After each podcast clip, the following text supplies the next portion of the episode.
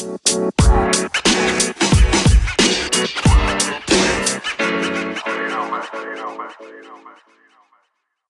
onda, raza? ¿Cómo andamos? Aquí andamos en Cristian con K. Y hoy les tenemos un episodio especial. Sigue avanzando todo el tema de la pandemia. Vemos que apenas el día de hoy en Wuhan se está liberando el, bloqueo, el lockdown que tenían eh, una ciudad de 11 millones, pero aún así falta mucho que en el resto del mundo empiece, empecemos a, tener estos avances y empecemos a, tener eh, mayor claridad en las curas, en la cantidad de muertos y en el efecto de esta pandemia, ¿no? El día de hoy, con el fin de poder entender cuál es el impacto que está teniendo la pandemia aquí en México específicamente y sobre todo a las ciudades y a las zonas más vulnerables de este país, a las personas que más necesitan apoyo. Vamos a entrevistar el día de hoy a Valeria Macías, que es la directora ejecutiva de Compañeros en Salud México. Compañeros en Salud México es una filial de Partners in Health y es una organización que busca fortalecer los sistemas de salud en diferentes países y trabajan de la mano con instituciones académicas y con gobiernos de esos países. ¿Qué tal? ¿Cómo estamos, doctora? Muy buenas noches. Hola, muy buenas noches, Cristian. Muchísimas gracias por tenerme aquí en el programa. Al contrario, la verdad, un gusto. Sabemos que ahorita la agenda está ocupadísima, que están en el frente literalmente de batalla eh, contra esta pandemia, algo que no veíamos hace prácticamente un siglo, podríamos considerarlo desde la fiebre española. Y pues queremos un poquito más de luz, queremos un poquito más también de, tranquilidad, pero también claridad, ¿no? Saber qué está pasando en el frente, qué está pasando con las personas que trabajan en el sistema de salud y también conocer la realidad mexicana, si estamos listos para enfrentar esta pandemia. Eh, pero antes de meternos al tema de COVID-19, quisiera que nos pudiera platicar un poco más, doctora, de qué hace la organización Compañeros en Salud en México. Sí, por supuesto. Pues Compañeros en Salud es una asociación civil que estamos aquí en el estado de Chiapas. Estamos en el estado de Chiapas por ser el estado más pobre de México, con las poblaciones más vulnerables. Trabajamos aquí desde el 2012. Somos una organización hermana de Partners in Health, como has mencionado. Partners in Health trabaja en 11 diferentes países. Uno de los sitios principales, eh, bueno, del primer sitio eh, donde se fundó la organización fue Haití. Haití también siendo uno de los países más pobres de Latinoamérica. Entonces, en, general en la organización lo que hacemos es ir a, los lugares de mayor vulnerabilidad, en donde hay mucha escasez de recursos y tratamos de fortalecer el sistema de salud. Entonces, trabajamos siempre de la mano con gobierno, y trabajamos de la mano con las instituciones académicas. Entonces, lo que queremos es traer la mejor tecnología y los mejores conocimientos de instituciones académicas como la Escuela de Medicina de Harvard y traerla a las zonas donde hay más necesidad, donde hay la población más vulnerable, que por lo general es la población que necesita mucho mejor sistema de salud. Totalmente. Y en México específicamente están ahorita en Chiapas solamente. ¿En cuántas comunidades en Chiapas? Sí, actualmente estamos en, el estado de Chiapas. Ya tenemos una pequeña sede en la Ciudad de México trabajando específicamente con tuberculosis. Aquí en el estado de Chiapas trabajamos en 11 centros de salud rural. Los 11 centros de salud son pertenecientes o la infraestructura es de Secretaría de Salud.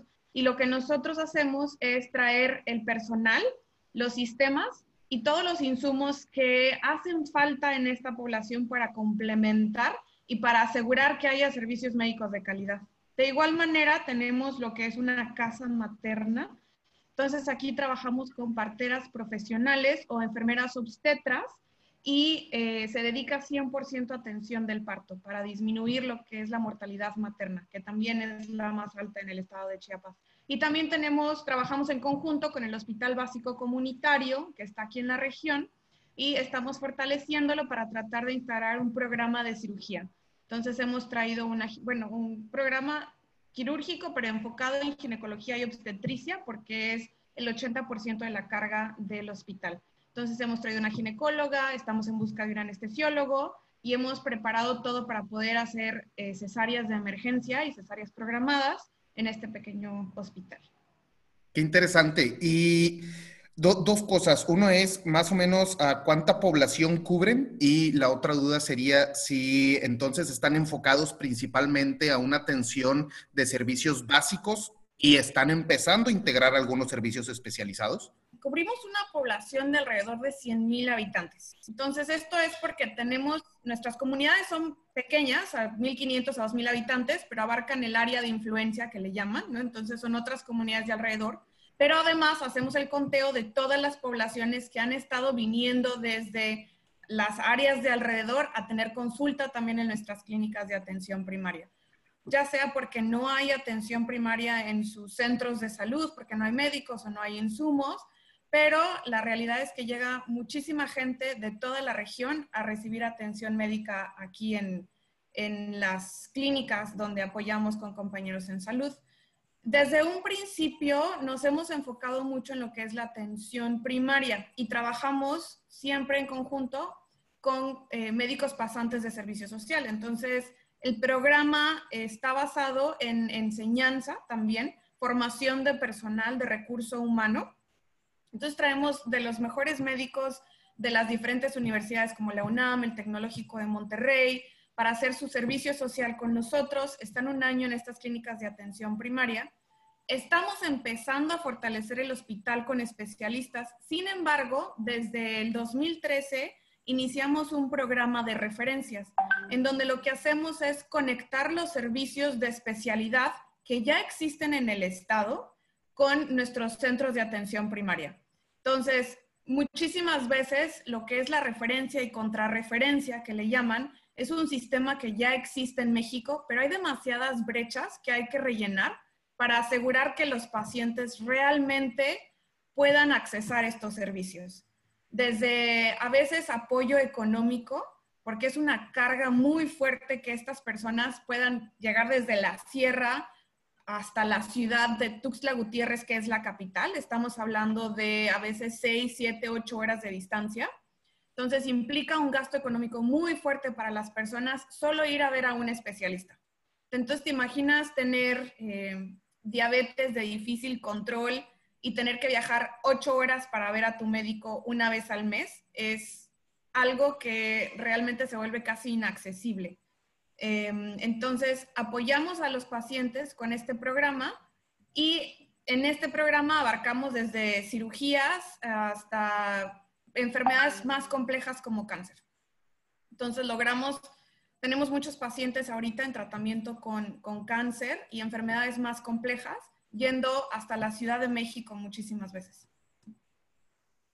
Sí, y ese es uno de los temas que muchas veces no nos damos cuenta de la vulnerabilidad de, las personas en pobreza, ¿no? O sea, la gran mayoría de quienes vivimos en zonas urbanas damos por sentado todos estos servicios que muchas veces es imposible para la gente que vive en la zona rural poder acceder, ¿no? Ya sea por falta de infraestructura, como lo menciona doctora, o por falta de personal, o incluso porque nada más para la cita, la consulta, pues no nada más te sale la consulta, sino el mismo trayecto de ir y vuelta, ¿no? Y muchas veces es hospedaje, alimentación y generalmente uno no va solo a la consulta, va acompañado. Entonces los gastos de una consulta básica solo de gastos no médicos que le llamamos pueden ascender hasta mil pesos por consulta. Entonces una población o una persona que es lo que está ganando mensualmente para alimentar a toda su familia, pues se vuelve un gasto catastrófico, que es lo que le llamamos, ¿no? Entonces un gasto empobrecedor. Y aquí, bueno, eh, un poco vinculándolo con el tema ahora sí de, la pandemia, ¿no? Estos son gastos que muchas veces salen recurrentemente por temas de salud, a cualquier persona le pueden pasar, ¿no? Más si están en esta situación vulnerable donde no tienen los servicios o el agua no es la mejor o este, no tienen ni siquiera piso muchas veces, tienen mayor riesgo de enfermedades, etcétera, ¿no? Con el tema de la pandemia, ¿cómo podemos ver o, cómo podemos proyectar la afectación que esta población puede, puede resultar contagiada, infectada, incluso tal vez llegar hasta padecer? Y, y, considerar esto también en un contexto de, pues, de que no tienen todos estos servicios de salud a la mano. ¿Qué es lo que ahorita están ya analizando, pensando? ¿Ya tienen casos que, que, que están enfrentando actualmente o apenas estamos en una etapa de preparación? Bueno, eh, actualmente tenemos una estrategia a nivel internacional, entonces en los 11 diferentes países en los que trabajamos estamos tratando de alinearnos y buscar la misma estrategia ante el coronavirus. Proba, a, diagnosticar, antes que nada, eh, hacer rastreo de contactos, tratar y fortalecer el sistema de salud a largo plazo. ¿Cuáles son las barreras que nosotros estamos enfrentando para establecer esta estrategia? Antes que nada, el hacer el diagnóstico certero. Como sabemos en México, eh, ha sido muy difícil poder realmente acceder a pruebas diagnósticas. a, nivel, a nivel nacional, se establecieron solamente algunos laboratorios para que pudieran hacer las pruebas. Es una prueba de alta especificidad, es el PCR, pero es una prueba difícil de conseguir y el Estado solo estaba aceptando las pruebas o los laboratorios que ellos dieran, eh, que ellos hubieran seleccionado, ¿no? Aquí, por ejemplo, en todo el estado solamente hay un laboratorio, que es el laboratorio estatal, que, tiene el permiso para poder hacer estas pruebas diagnósticas. También son pruebas de alto costo. Entonces, em, el diagnosticar va a ser algo complejo eh, hemos estado incluso buscando maneras alternativas. A nivel internacional se han comprado pruebas rápidas para distribuir en los diferentes países y ha sido complejo el tratar de lidiar con eh, el hecho de poder importar estas pruebas a México para poder hacer diagnósticos a una velocidad más rápida. Eh, y estas pruebas además se podrían estar haciendo, por ejemplo, al personal de salud, ¿no? Semanalmente o quincenalmente, mínimo haces el rastreo de todo tu personal y si alguno sale positivo, lo llevas a su casa a descansar en vez de que esté pues contagiando a mucha más gente ahí mismo en el hospital. Entonces ese es... Entendemos que hay como toda una polémica, ¿no? Respecto a las pruebas rápidas. Eh, constantemente y aparte no solo a, la monopolización de estas pruebas, ¿no? Porque bueno, pues ah, justamente hoy acaban de cerrar la conferencia del día con alrededor de 3.000 y garras casos, 3.800, 3.500 creo, eh, pero por primera vez en la conferencia el subsecretario López Gatel menciona el modelo matemático y dice, ah, bueno, ahorita confirmados son 3.800, pero podemos tener hasta 26.500, ¿no? Ah, bueno, muchas gracias. Porque esta polémica por las pruebas de, que si funcionan o no funcionan y si se usan o no, y, estas ganas de que el gobierno diga, no, pues solamente se hacen en este laboratorio.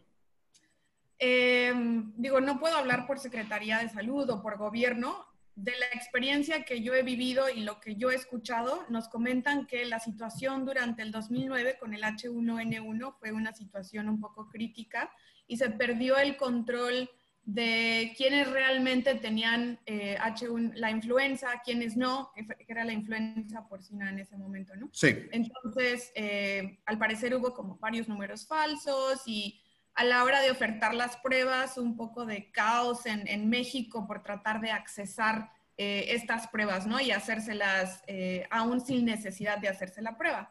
Otra de las cosas que son complejas en, las pruebas de, por ejemplo, anticuerpos, son que normalmente uno ya tiene que haber em, sido contagiado y muchas veces incluso presentar los síntomas, o sea, tiene un periodo de, tardar el cuerpo en manifestar que ya tiene el virus, ¿no? Y, producir los anticuerpos. Y entonces puede uno hacerse la prueba y salir negativo, pero a los dos, tres días empezar con síntomas y ser positivo para el coronavirus. Entonces, es, em, yo creo que también hay esta dificultad de hacer las pruebas y que los resultados no sean certeros y que la gente deje de a lo mejor seguir las indicaciones de distanciamiento social, quedarse en casa y a lo mejor sentirse con la seguridad de que no tiene coronavirus. Em, yo creo que esos podrían ser los factores que, que, están afectando la decisión. Ok, que esto es uno de los, de los retos y complejidades de, de, este virus específicamente, ¿no? Que puede estar hasta 14 días, ser completamente asintomático y aún así eh, hay riesgo de que estés contagiando a más personas, ¿no? Así es, eh, este virus puede contagiarse eh, aún y cuando uno no presente síntomas puede ser portador, entonces es un virus demasiado contagioso. Em, de acuerdo con la Organización Mundial de la Salud. Entonces, una persona puede estar infectando a cuatro personas aún sin tener síntomas. Y se contagia de la misma manera, pero aunque no tenga síntomas, si tú estornudas y te tocas la nariz o te tocas los ojos o toses o estás hablando, las partículas se siguen esparciendo en el aire y es por eso que puedes llegar a contagiar aún y cuando no estás presentando síntomas que razón por la cual en algunos estados, acá incluso en Nuevo León, ya ordenaron el uso de tapabocas todo el tiempo, ¿no? Supongo que va con una medida preventiva fuerte. Sí, a nivel mundial ya algunos lugares lo han estado solicitando, eh, podría decir que hasta exigiendo, con la intención de evitar el contagio. Muchas veces uno piensa que el cubrebocas es para evitar que yo me enferme, pero en esta ocasión la prevención se está haciendo para evitar que yo vaya a contagiar a otras personas. Entonces, el tener el cubrebocas hace que las partículas se queden ahí guardadas y ya no estemos contagiando a las personas de nuestro alrededor. Claro, más por el resto que por uno, entonces. Así es, para protección de los demás.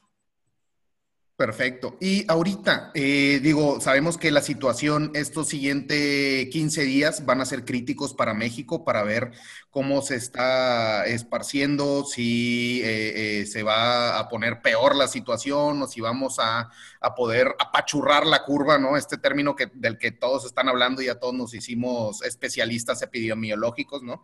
Este ¿Ustedes cómo se están preparando para la llegada ahí en Chiapas? En Chiapas ya hay algunos casos confirmados. Este, ¿Cuántos casos hay? Y si se cuenta con los recursos, o sea, ¿hay insumos suficientes, camas, médicos, enfermeras, equipo? ¿Cuál es la situación ya en, ahora sí, pues en la línea de batalla?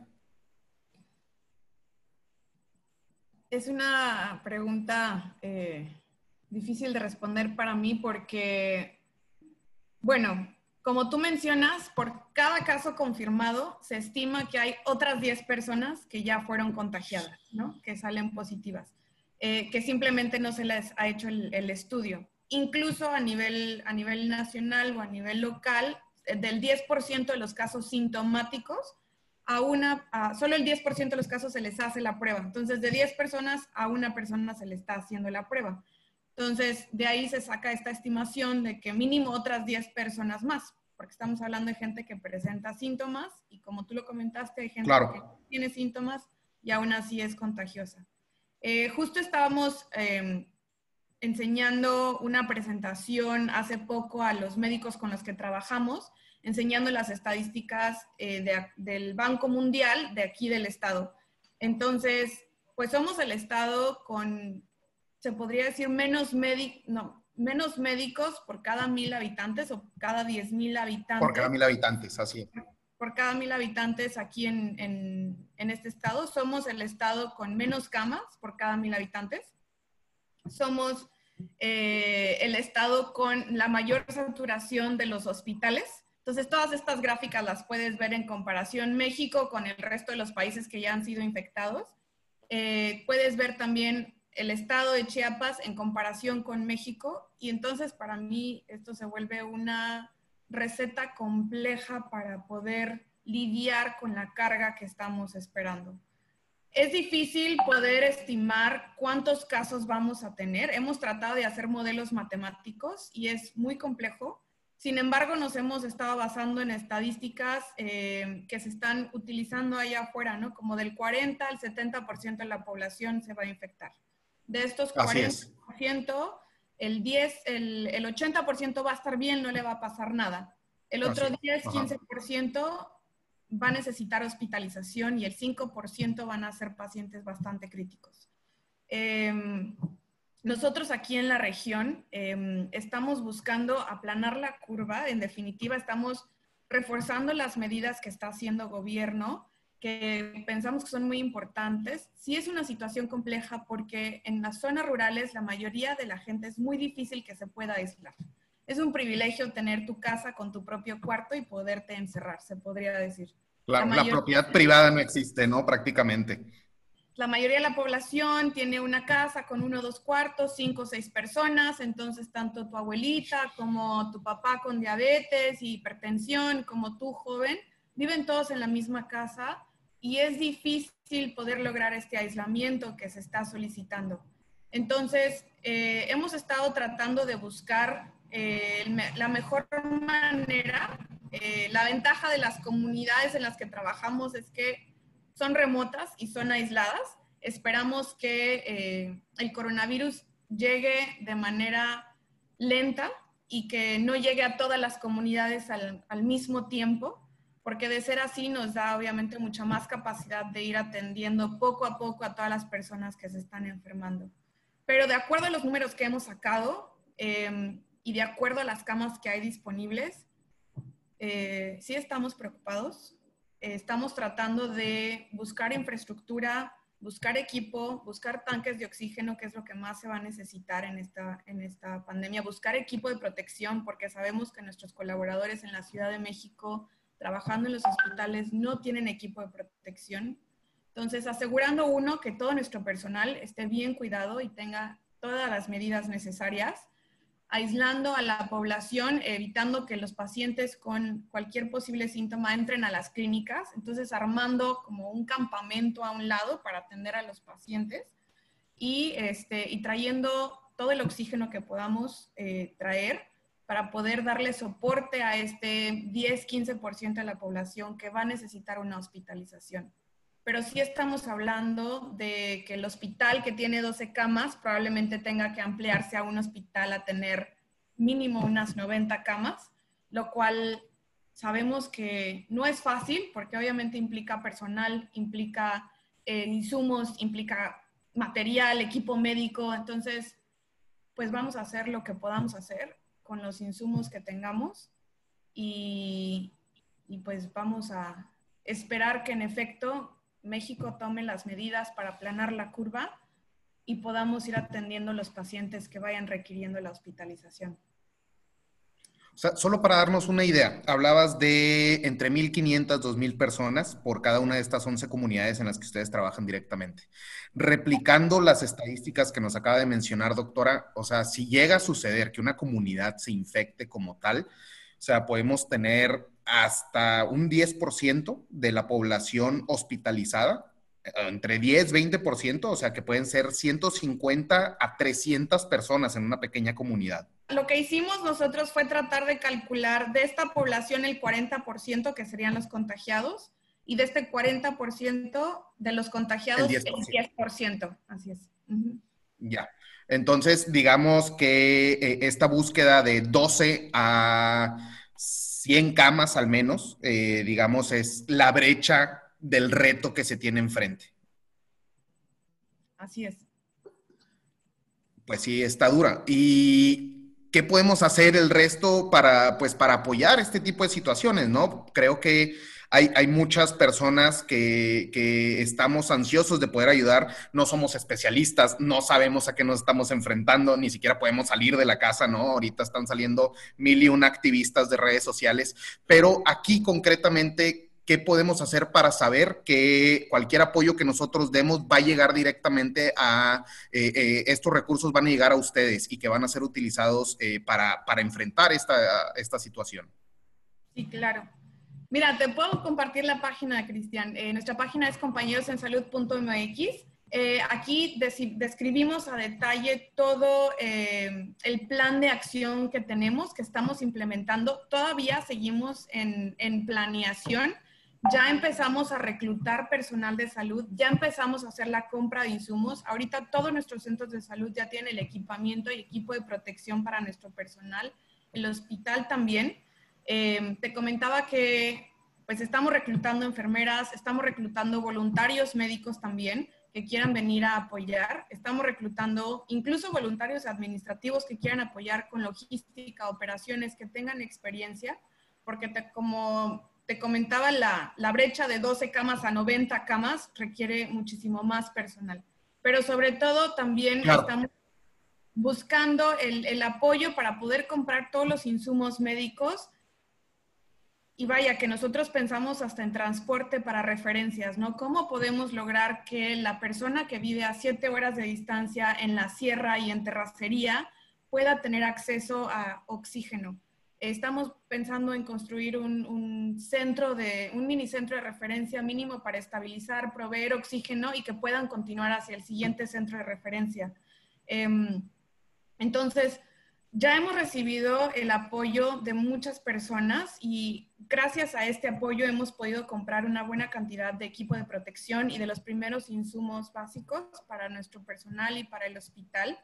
Entonces, y con esto también vamos a poder construir las, eh, las zonas de, de detección temprana y tratamiento en las comunidades. Y por supuesto, pues hace todavía mucha falta el apoyo. Entonces, yo creo que las mejores maneras de apoyar en este momento sería reconociendo las organizaciones como, compañeros en salud que estamos haciendo acciones concretas para la población que más lo necesita. Sabemos que la necesidad es mucha y, sentirse parte de esto, ¿no? Porque realmente es un trabajo en conjunto, tanto los que pueden apoyar económicamente como los que podemos apoyar operativamente, somos los que en conjunto podemos lograr que muchas menos vidas sean afectadas por esta pandemia estoy en varios grupos también de WhatsApp en donde he visto la fortaleza de la comunidad mexicana, en donde todo mundo está buscando maneras de colaborar. Entonces, desde venta de insumos hasta recolección de recursos o de fondos para distribuir equipo de protección a hospitales públicos o a lugares en donde se necesita.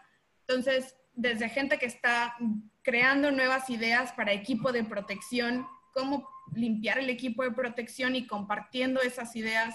Tenemos gente que está, que está también formando páginas de internet con la información más actualizada para apoyar a los clínicos que están en el campo. Entonces creo que hay muchas maneras de, apoyar y una de ellas, por supuesto, es eh, apoyando económicamente también eh,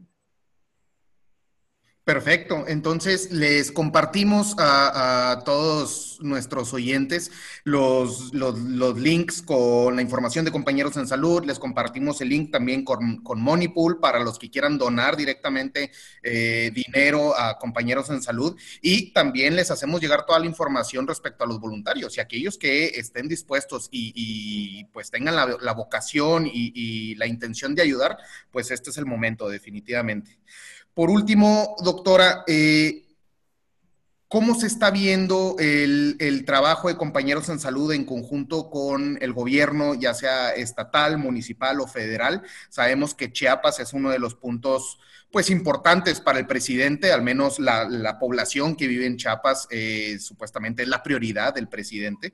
Eh, ¿cómo, ¿Cómo está gobierno teniendo impacto, ayudando, colaborando con ustedes, planeando, liderazgo? ¿Cómo se ve eso?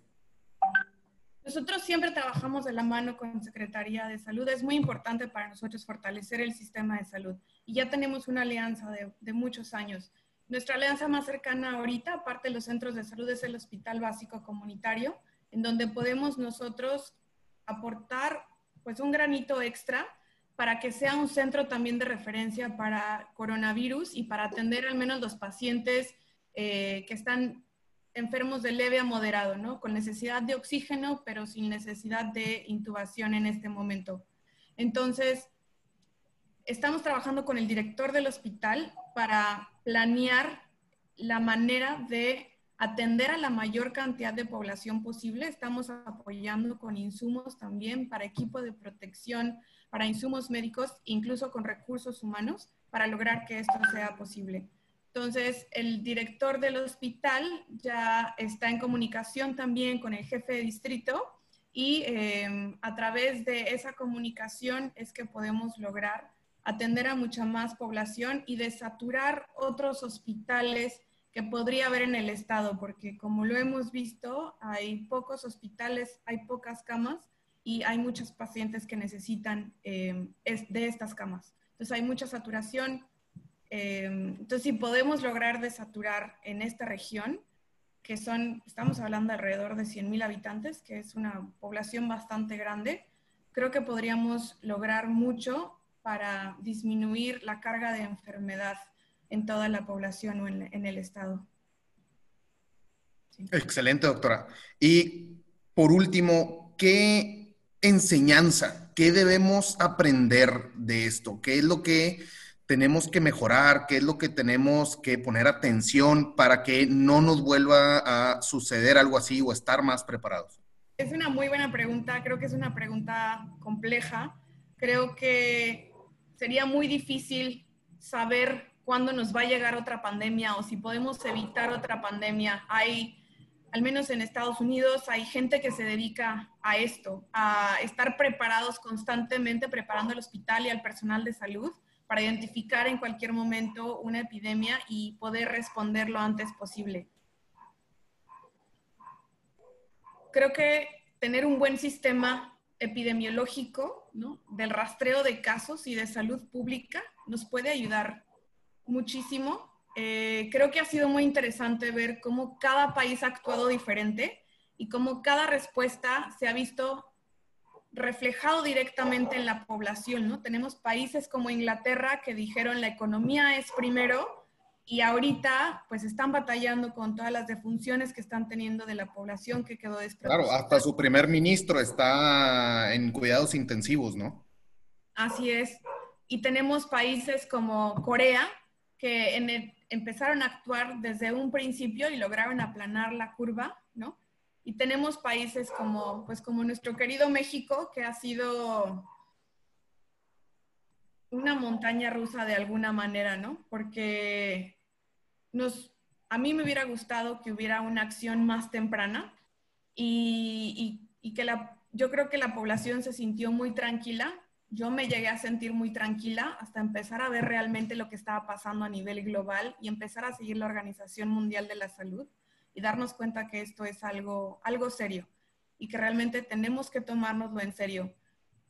Y creo que es fácil para los jóvenes decir, no me va a pasar nada, pero es muy importante que pensemos en toda la población que está alrededor de nosotros y a cuántas personas podemos afectar entonces yo creo que para mí las grandes lecciones son definitivamente humildad ante, ante la naturaleza y ante pues el mundo que realmente no, no lo podemos controlar nosotros humanos y el pensar siempre en el prójimo.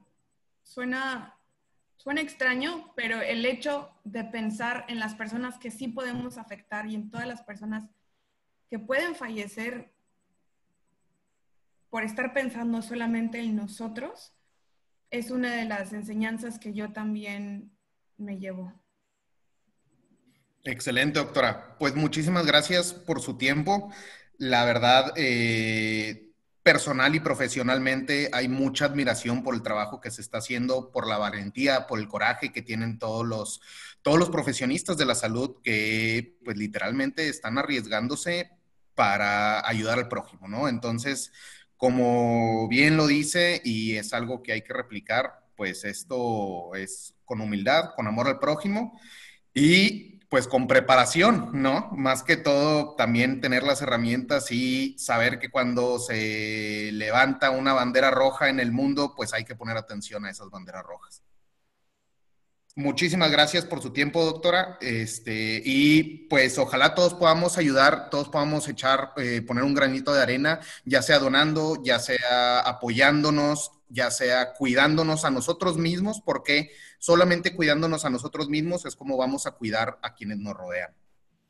Así es. Muchas gracias, doctora, y que tenga muy buenas noches. Muchas gracias, Cristian. Un gusto estar aquí. Hasta luego y el mejor de los éxitos. Ánimo. Gracias.